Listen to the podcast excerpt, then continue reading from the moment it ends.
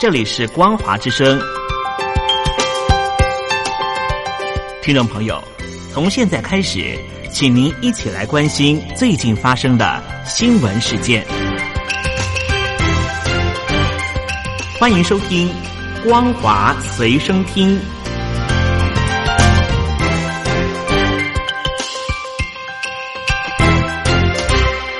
手机旁的听众朋友，您好，欢迎收听《光华随身听》，我是江玲。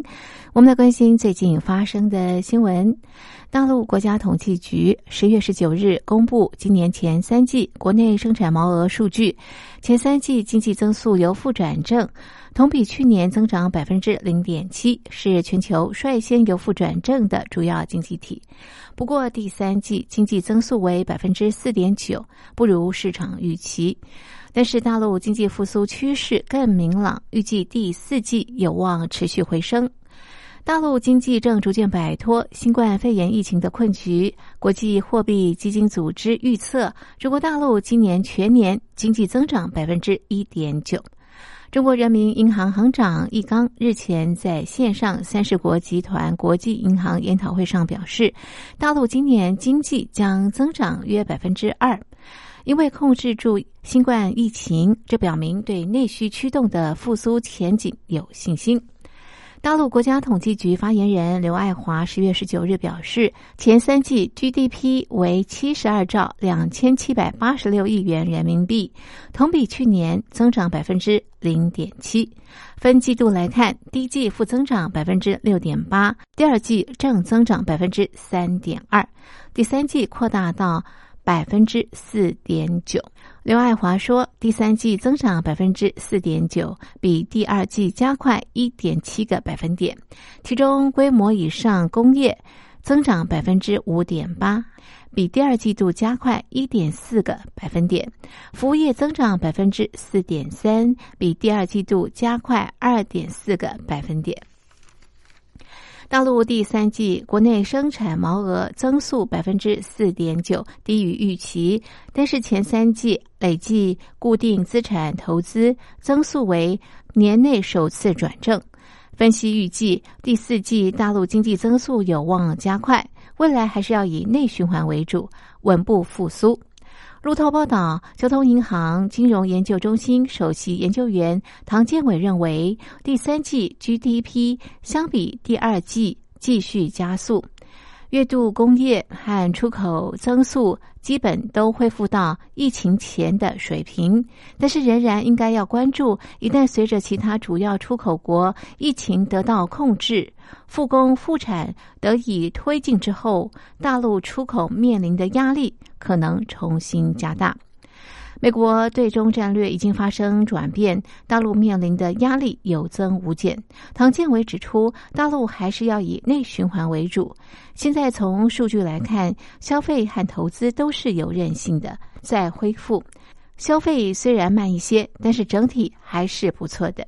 下半年消费回暖的态势比较明确。中原银行首席经济学家王军认为，第三季经济在第二季 V 型反弹基础上继续稳步复苏。整体来看，供需两端加速回暖，工业生产延续恢复的态势，内需疲弱状况有所改善。其中，消费、固定资产投资和基建投资累计增速都实现增速转正，令人振奋。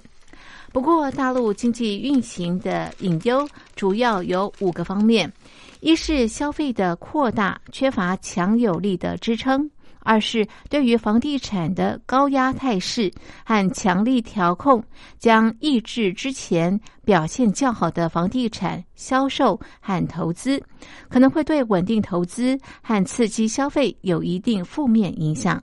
三是扩张性宏观经济政策过快的退出，边际收紧的风险。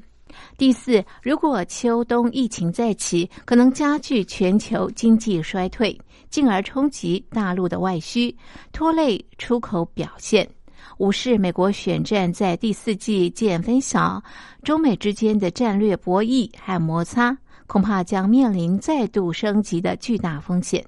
中美经贸技术领域的有限脱钩，造成外循环受阻。斐济新闻网站斐济村报道，驻斐济中国大使馆与台湾代表处互相指控对方人员在八日台湾代表处举办国庆晚会期间动粗，导致陆方和台方各一名外交人员受伤。不过，斐济警方表示只接获陆方投诉。这个事件除了双方互相指控，也形成两岸官方互批。中华民国外交部发出声明表示，中华民国驻斐济代表处在八日晚间举行国庆酒会。当晚，中国驻斐济大使馆两名馆员企图擅闯我国酒会会场，并且拍照搜集出席的宾客，在我方驻处人员劝阻时，竟暴力相向，导致我方人员头部受伤送医。中方人员后来遭到斐济警方强制带离现场，但是反向警方诬赖，谎称是中方人员遭我方人员攻击，企图颠倒是非。混淆视听。中华民国外交部对中国驻斐济大使馆人员严重违反法治与文明规范的行为强烈谴责。中国驻斐济大使馆则表示，八日的国庆酒会违反一个中国原则，而且是台湾代表处人员言语挑衅，引起肢体冲突。中共外交部发言人赵立坚十月十九日在北京记者会上表示，台媒的有关报道与事实完全不符，台方是贼喊抓贼。中华民国外交部发言人欧江安十月十九日随同回应指出，中华民国台湾是主权独立国家，中华民国驻外各管处都在双十国庆期间举办国庆酒会，这是多年来的惯例，与其他国家做法并无二致，中国大陆政府无权干涉。欧江安表示，中国驻斐济大使馆作出与事实相反的指控，并发出不实声明，企图混淆国际视听。中国的“战狼外交”已经引起国际社会普遍反感，呼吁中国大陆外交部深切自我检讨。中华民国朝野各党也同声谴责大陆。成千上万泰国民众十九日不顾政府警告，继续走上街头，要求泰国总理帕拉育下台。帕拉育十九日要求国会召开特别会议，讨论如何化解紧张情势。示威民众十九日在曼谷三处地点集结，要求帕拉育下台及改革王室。他们比出反政府的三指手势，高喊。帕拉育下台，下台！示威民众透过即时通讯软体联络集结，抢在警方得以出手制止前展开游行。曼谷十九日的示威活动在晚间七点半结束，北部的清曼和南部的宋卡等城市也有同步示威。泰国人权团体律师协会说，泰国法院十九日准许。三个月来被捕的十九名抗议者交保，但是没有包括抗争领袖。上周，部分示威者对王室车队比出反政府手势，促使政府动手逮捕示威领袖，并且宣布禁止集会的紧急命令。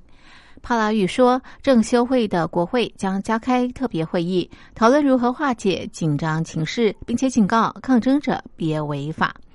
过去一周，数万示威者不顾当局禁止超过四人集会的紧急命令，走上街头，多半是青年学子。警方估计大约两万人十八日在曼谷抗议，不过带头抗争的活跃分子与当地媒体估算人数更多。这场抗争似乎在泰国获得越来越多的支持，从南部的普吉到东北部的孔敬，十八日都出现规模较小的抗议活动。这场没有明显带头人的大规模抗争，要求前军事将领及二零一四年政变策动者帕拉育下台，并要求修改军方起草的宪法。这部宪法被指用于操弄去年选举，以对帕拉育有利。抗争者还提出前所未有的主张，要求改革王室。他们要求废除禁止诋毁王室的法规，还要求提高王室财政透明度，以及王室不得干政。以上是本节的光华随身听，谢谢您的收听，我们下次同一时间继续在空中相会。